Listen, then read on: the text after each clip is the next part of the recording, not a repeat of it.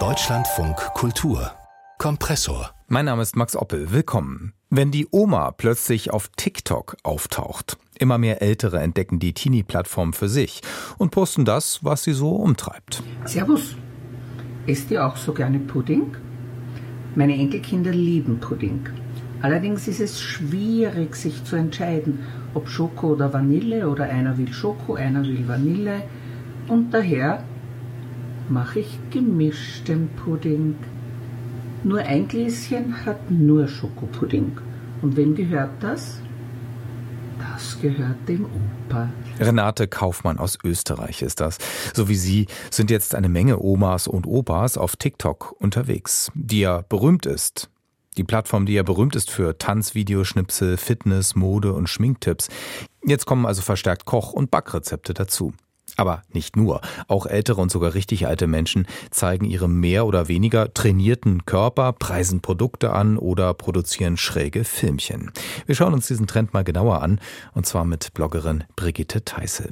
Was sind denn so die prominentesten Accounts von Silver Ajan? Ähm, ja, besonders beliebte Accounts sind oft so lustige, wie zum Beispiel Grandma Droniak oder Cool Grandpa.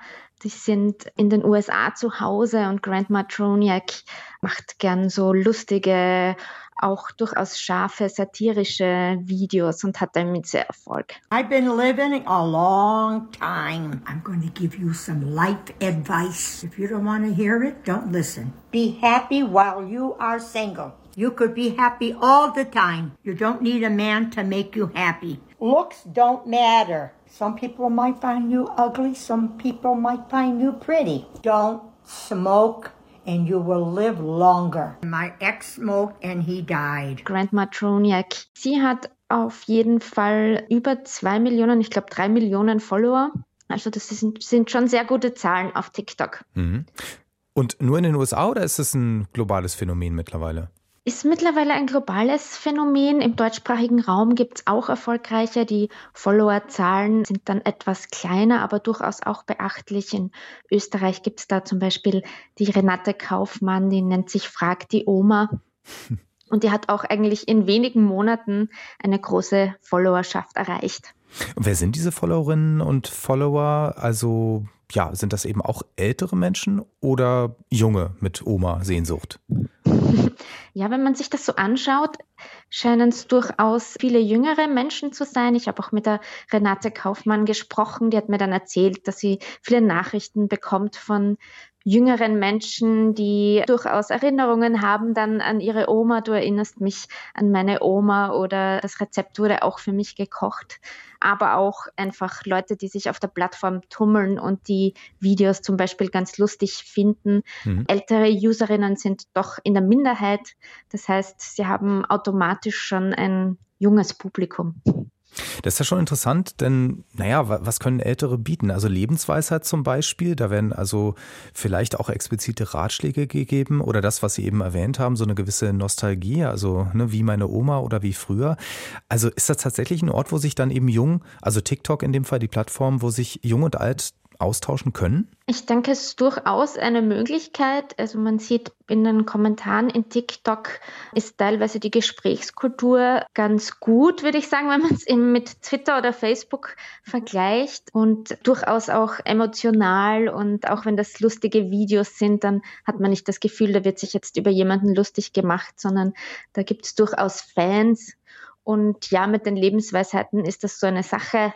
ähm, ich denke, das wird durchaus auch positiv aufgenommen, auch wenn das vielleicht manchmal eher mit einem Augenzwinkern gemeint ist. Mhm. Das ist natürlich die Frage, wie, wie weit das Augenzwinkern geht. Also ein Account auf TikTok heißt zum Beispiel Sex Advice for Seniors. Slow sex or quick? We think slow is the only way to go because when you're older, everything takes a lot longer. I loved a quickie when I was in my 20s, but now that I'm in my 60s, although they sometimes happen, it's rare. Slow can be really nice. Just slow it down.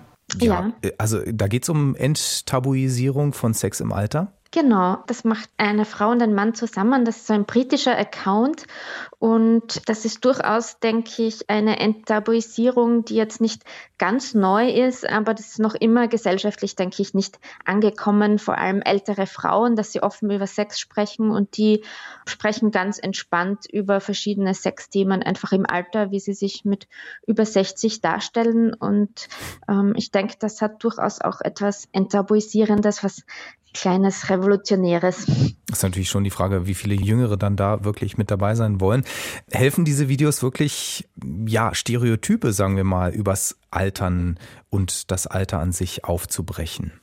Ich denke schon, man kann sich da jetzt wahrscheinlich nicht zu viel erwarten, aber es gibt auch schon eine Studie, die sich konkret den Altersdiskurs, also diese Debatte auf TikTok angeschaut hat und dass da viele alte Userinnen gibt, die genau solche Stereotype auch zurückweisen, die sich damit auseinandersetzen und ganz offen auch zum Beispiel über Krankheiten, die im Alter eher auftreten, sprechen und das ganz offen thematisieren und auch äh, Altersdiskriminierung zurückweisen. Also ich denke, das kann schon auch einen Beitrag leisten für die Debatte. Mhm. Auch wenn es um Sichtbarkeit geht, denn das ist ja nun wirklich ja, doch ein sehr großes Thema, ne? dass alte Menschen, sagen wir mal so, in der digitalen, schönen neuen Welt eben nicht so sichtbar sind bisher. Ja, ich denke auf jeden Fall, weil ähm, selbst wenn man sich traditionelle Medien anschaut, im Fernsehen gibt es ja auch Studien, dass zum Beispiel gerade Frauen über 65 in den Fernsehkrimis zum Beispiel dann plötzlich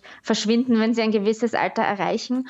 Und in den sozialen Medien, wo alte Menschen ja sowieso nicht so stark vertreten sind, denke ich, kann das durchaus einen wichtigen Beitrag in Sachen Sichtbarkeit leisten. Die Alten erobern TikTok. Wie und warum und worin da vielleicht echte Chancen für generationenübergreifendes Verständnis bestehen, das hat uns Brigitte Teisse erklärt. Vielen Dank dafür. Gerne.